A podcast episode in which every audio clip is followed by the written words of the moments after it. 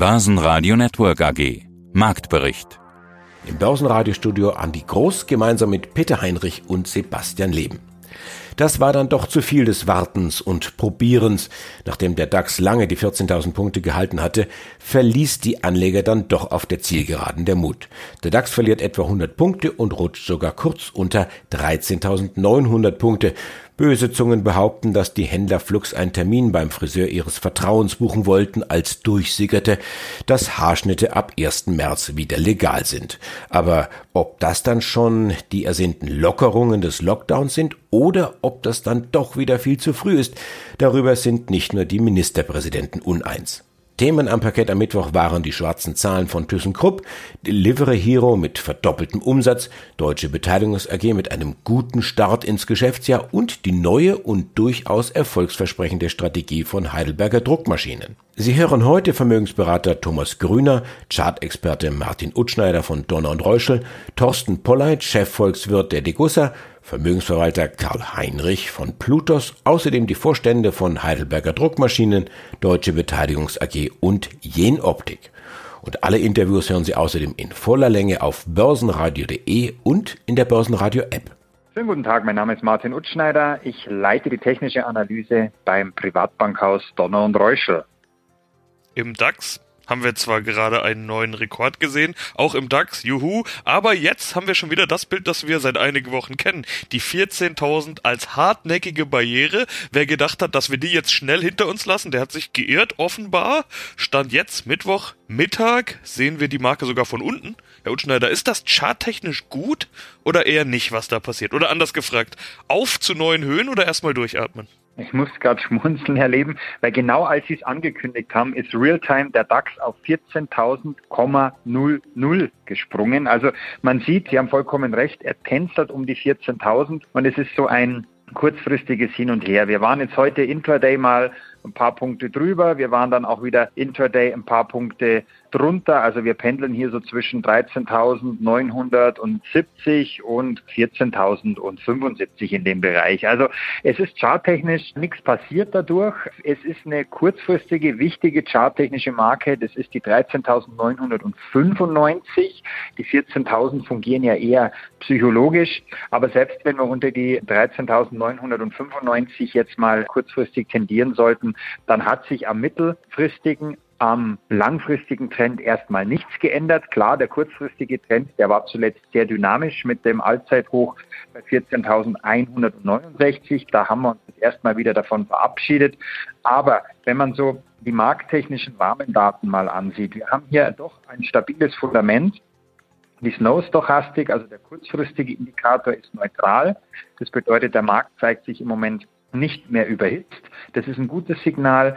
Die Trendfolger, sind alle auch neutral bis positiv. Das Volumen ist konstant und wenn man dann alles in Summe sich anschaut, dann kann es kurzfristig noch ein bisschen ruckeln, es kann ein bisschen zuckeln, aber die Grundtendenz ist weiter positiv und die nächsten charttechnischen Ziele, die wir hier kurzfristig ausloten sollten, ist klar, das ist die 14.169 als nächster Widerstand, als bisheriges All-Time-High, aber die Fibonacci-Projektionen die gehen sogar auf 14.228 und 14.980.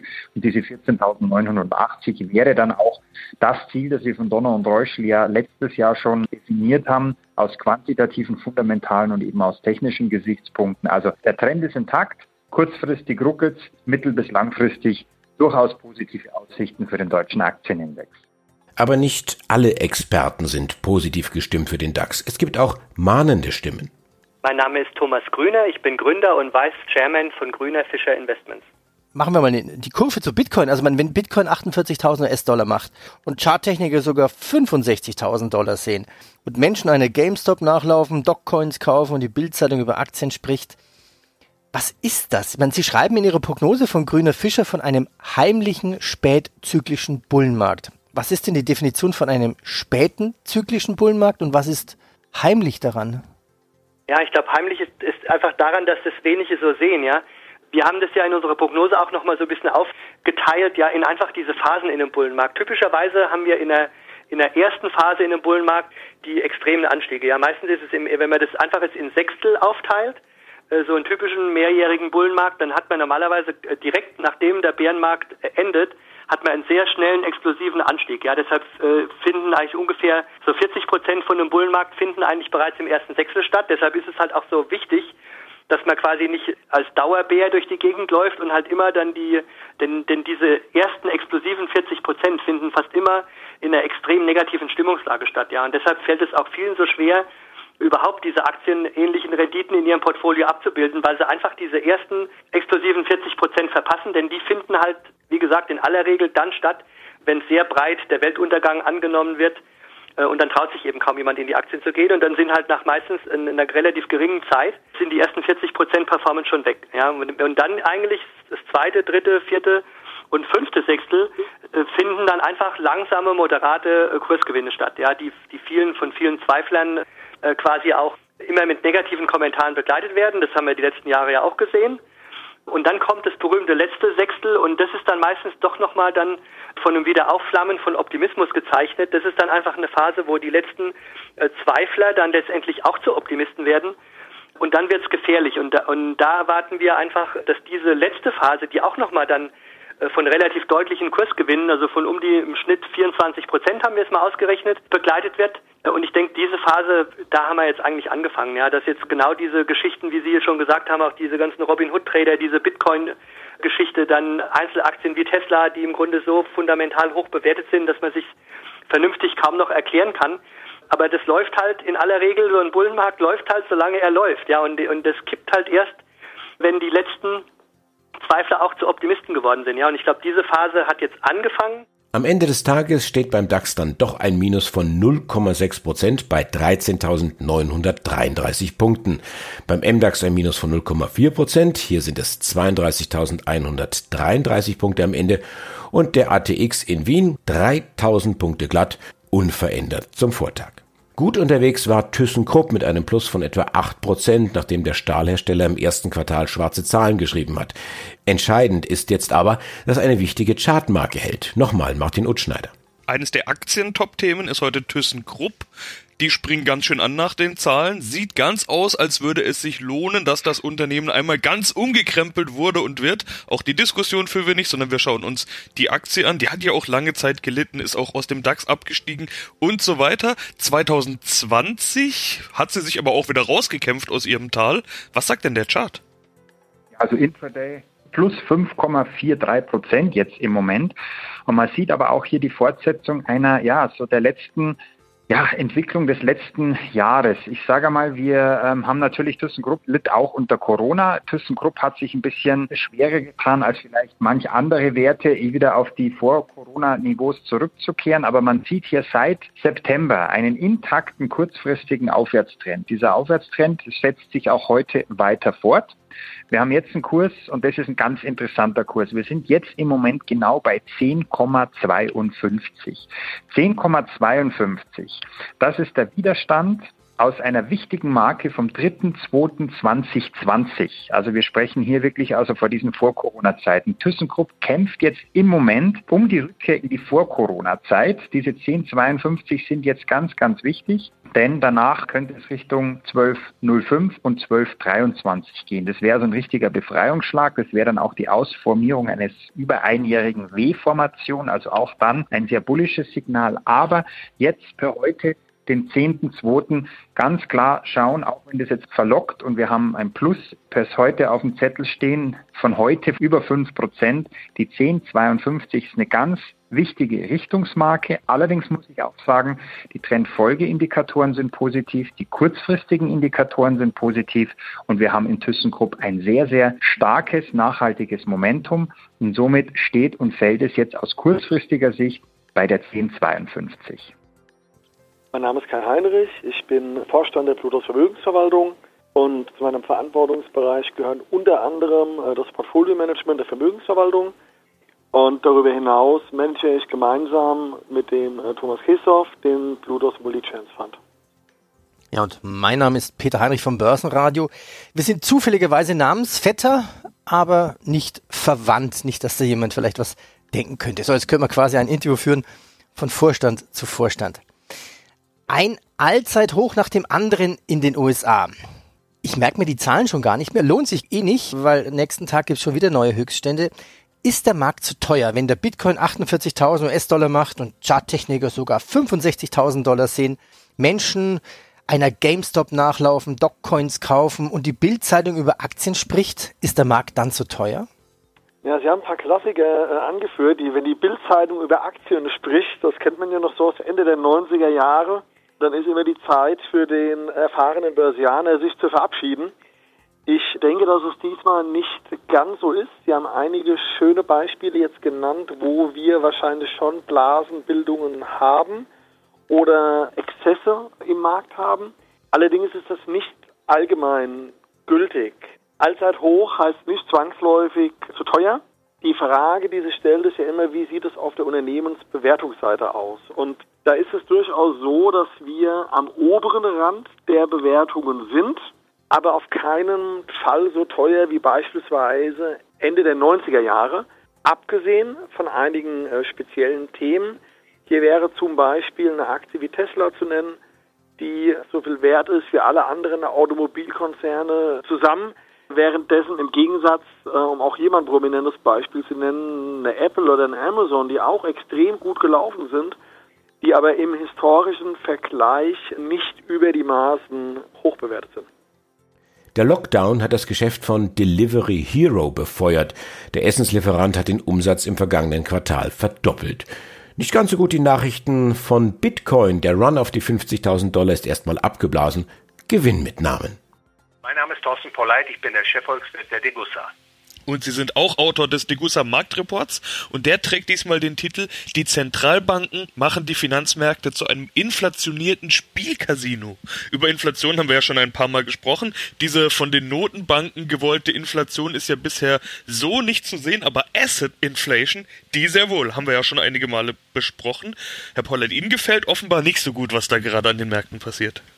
Ich sehe da tatsächlich Verzerrungen und Verwerfungen wenn man sich beispielsweise mal die Kursgewinnverhältnisse für Anleihen ansieht, dann sieht man nach wie vor extrem hohe Bewertungen. Also beispielsweise die zehnjährige US-Staatsanleihe hat derzeit ein KGV, also ein Kursgewinnverhältnis von fast 100.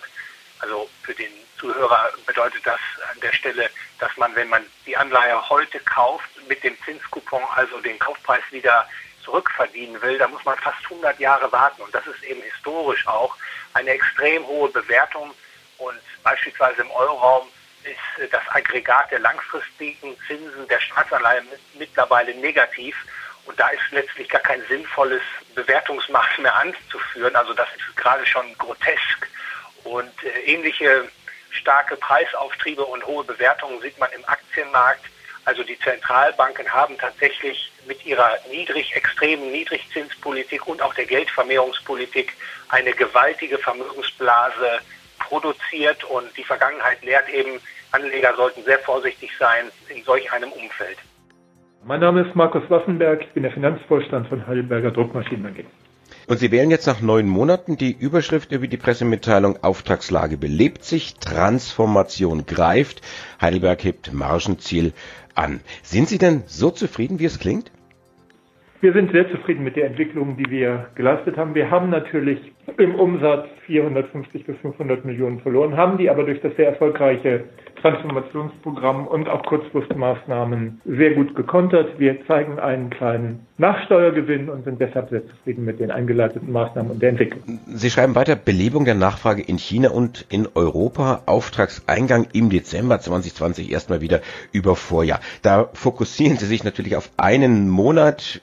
Wir schauen uns natürlich die anderen Monate auch noch kurz gemeinsam an. AU und äh, Umsatz liegen in Summe unter den Vorjahreswerten. Aber schauen wir nach vorne oder versuchen das. Was macht Ihnen denn Hoffnung? Hoffnung macht uns, dass die Lücke immer kleiner wird. Wir sehen eben, am Anfang waren wir 40 Prozent unter Vorjahr, was den Auftragseingang anging. Dann 20 Prozent, jetzt sind es nur noch 10 Prozent. Die Lücke wird immer kleiner. Der Dezember war sogar besser als Vorjahr, war auch unser stärkster Monat, trotz des Lockdowns, der ja dann wieder ausgerufen wurde. Und insofern glauben wir, dass die Kunden sich immer mehr einpendeln, immer besser mit der Situation klarkommen. Das Druckvolumen steigt, ist auch schon wieder auf Vorjahresniveau, leicht drüber sogar, sogar in beiden Bereichen haben wir aufgeholt, also sowohl in dem Packaging-Markt, das war klar, aber auch in dem Werbedruckmarkt, äh, weil eben jetzt jeder Flyer sozusagen oder jedes Päckchen hat auch einen Flyer drin. Unsere Kunden sehen sozusagen, es passiert wieder was im Markt und dann investieren die auch und deshalb sind wir positiv. Derzeit ist ja der Markt förmlich elektrisiert. Heideldruck reitet die E-Mobilitätswelle und baut Ladestationen. Das kommt am Markt gut an. Ist das jetzt ein netter Nebenverdienst oder ist das mehr? Das ist zunächst mal ein Ausweis unserer Kompetenz dass wir eben Technologien beherrschen und dass wir damit dann auch in andere Märkte vordringen können. Das ist, glaube ich, schon deutlich mehr. Wir werden die E-Mobilität ausgründen in eine eigene GmbH. Wir werden den Umsatz verdoppeln, weil wir die Nachfrage momentan kaum befriedigen können. Wir werden also in Mehrschichtbetrieb gehen, die Kapazität deutlich ausweiten, damit den Umsatz im nächsten Jahr ausweiten und dann nochmal sehen, was wir damit machen können. Auf der anderen Seite ist es ja nicht das Einzige. Wir machen auch Printed Electronics. Auch das ist eine Kompetenz, die wir haben. Und ich glaube, wenn wir es erstmal geschafft haben, jetzt hier dieses Schiff sozusagen nochmal neu aufzurichten, nochmal sozusagen tüchtig zu machen, werden Sie auch noch mehr von uns hören mit Technologien, die angrenzende Technologien sind, die wir beherrschen können, wo wir dann in neue Geschäftsfelder vordringen. Sagen Sie doch ein bisschen mehr dazu. Ah, das ist, glaube ich, jetzt noch zu früh, damit rumzugehen. Wissen wir haben in der Vergangenheit oft den Fehler gemacht, dass wir das Fell vom Bären verteilt haben, bevor der Bär erlegt war. Wir wollen uns jetzt auf das konzentrieren, äh, was wir sagen. Erstmal das Kerngeschäft flott machen und dann schrittweise sozusagen in die Geschäfte vordringen, die sozusagen adjacent nennt man das ja heute sind, also quasi sehr nah am Kerngeschäft und sehr nah an den eigenen Kompetenzen.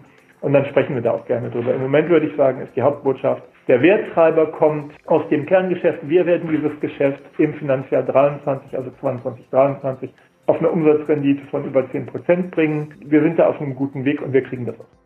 Schönen guten Tag aus dem eiskalten Jena. Mein Name ist Hans-Dieter Schumacher. Ich bin der Finanzvorstand der Jena Optik AG. Umsatz rückläufig 767 Millionen Euro, im Vorjahr waren es 837, Gewinn 112 Millionen, im Vorjahr waren es 134 da sieht man jetzt ja schon, wir sprechen über Rückgang. Das klang gerade alles so optimistisch und positiv. Ist ja nicht so, als ob wir über ein Rekordjahr sprechen, sondern eben über doch rückläufige Zahlen. Auf der anderen Seite haben sie ja auch schon ganz klar gemacht, dass ja sie irgendwie, wie drücke ich es am einfachsten aus, doch noch ganz gut aus der Nummer rausgekommen sind. So will ich es vielleicht mal formulieren. Aber lass ich es mal Sie formulieren. Wie fällt ja. denn Ihr Fazit für 2020 aus? Ja, mein Fazit sieht ein bisschen besser aus als das, was Sie gesagt haben. Die Zahlen, die Sie gesagt haben, sind richtig. Die 112 Millionen sind die gebuchten Zahlen im EBTA. Das ist rund 16 Prozent weniger als im Vorjahr, aber immerhin eine EBITDA-Marge von 14,6 Prozent in Relation zu den 767 Millionen Umsatz. Im Vorjahr waren es eben 15,7 Prozent oder 134 Millionen. Wir haben allerdings trotz Corona, trotz Umsatzrückgang unsere Hausaufgaben gemacht und deswegen arbeiten, haben wir im Jahr 2020 auch mit sogenannten adjustierten Ergebniskennzahlen gearbeitet. Wir haben nämlich uns im Jahr 2020 gegen Jahresende damit auseinandergesetzt, wie können wir unser Unternehmen fit machen, dass wir nach Corona gestärkt aus der Krise herauskommen und haben uns natürlich insbesondere die Problembereiche unseres Unternehmens wie das Automotive-Geschäft in Light and Production angeschaut und haben entsprechende Gespräche mit den Interessensvertretern gestartet, haben Projekte gestartet und haben in unserem Abschluss Risikovorsorge dafür getroffen im Sinne von, wir haben Rückstellungen für Restrukturierung, Kostenanpassung, Strukturkostenanpassungs, Portfolioanpassungsmaßnahmen gebildet, insgesamt in der Höhe von 19 Millionen Euro und das rund 19 Millionen Euro. Und Sie erinnern sich vielleicht, wir hatten bis zum Quartal 3 gesprochen, da waren es etwas über 7 Millionen. Das heißt, wir haben im Quartal 4 alleine deutlich mehr als die 7 Millionen da nochmal dazugenommen. Es waren also so etwa 12 Millionen im Q4. Und wenn Sie das bereinigen, weil das sind einmal Aufwendungen, ja, wenn Sie also Sie müssen ja sozusagen like for like vergleichbar sagen, wie liegt denn die unterliegende Profitabilität für das letzte Geschäftsjahr. Wenn Sie also zu den 112 Millionen diese 19 Millionen dazu nehmen, dann sind Sie schon deutlich höher. Dann liegen Sie bei 132 Millionen Euro. Wir haben rund 135 Millionen Euro. Dann sind Sie in der Renditemarge, EBITDA-Marge, wenn Sie noch die PPA-Effekte von Trioptics rausrechnen, von etwa 17,6 Prozent. Und das ist schon eine deutliche operative Verbesserung und absolut wären wir gar nicht so weit weg vom Vorjahr. Und das, obwohl wir diesen deutlichen Umsatzrückgang haben. Das heißt, wir haben eine klare Produktmixverschiebung. Man kann es auch so sagen, dass alle die Unternehmensbereiche der Jenoptik im letzten Jahr, die sehr hohe Margen haben, sehr gut performt haben.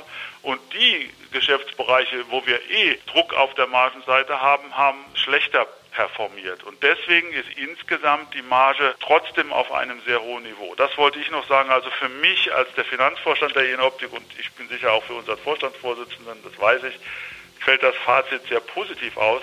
Wir haben wirklich die sozusagen unterliegende operative Profitabilität unseres Unternehmens weiter gestärkt. Das ist für uns eigentlich das positive Momentum, was wir auch mit der Information, die wir heute Morgen veröffentlicht haben, betonen wollten. Ich bin Susanne Zeitler, Finanzvorstand der Deutschen Beteiligungs AG. Und Sie schreiben über Ihre Pressemitteilung erfreuliche Wertsteigerung dank guter Entwicklung der Portfoliounternehmen. Vermögenswert der Private Equity Investment steigt im ersten Quartal knapp vier Prozent. Dann Ergebnis aus der Fondsberatung fast fünf Millionen Euro. Ein neues MBO, also Management Buyout und sechs Unternehmenszukäufe. Das klingt vielversprechend. Sie bleiben also zufrieden.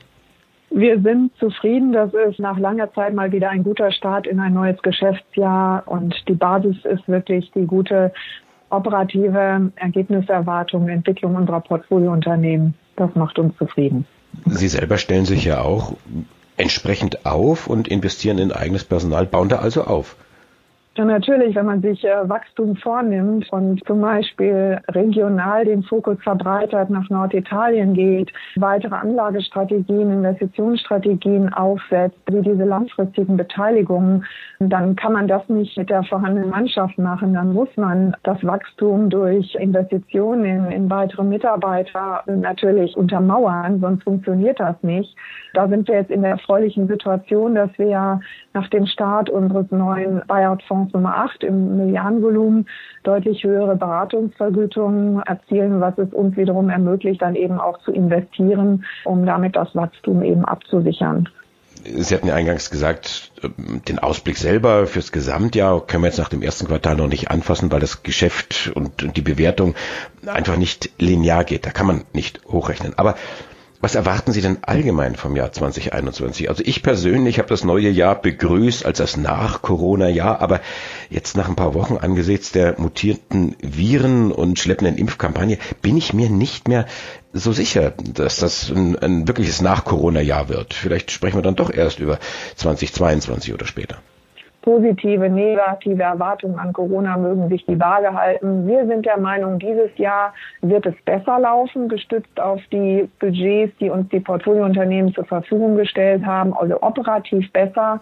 Aber ich würde dieses Jahr keinesfalls als Nach-Corona-Jahr bezeichnen, sondern es wird noch ganz stark von Corona geprägt. Und äh, von daher hoffen wir, dass unsere Unternehmen dann für 2022 weitere Ergebnisverbesserungen melden werden, wenn es denn soweit ist. Basen Radio Network AG Marktbericht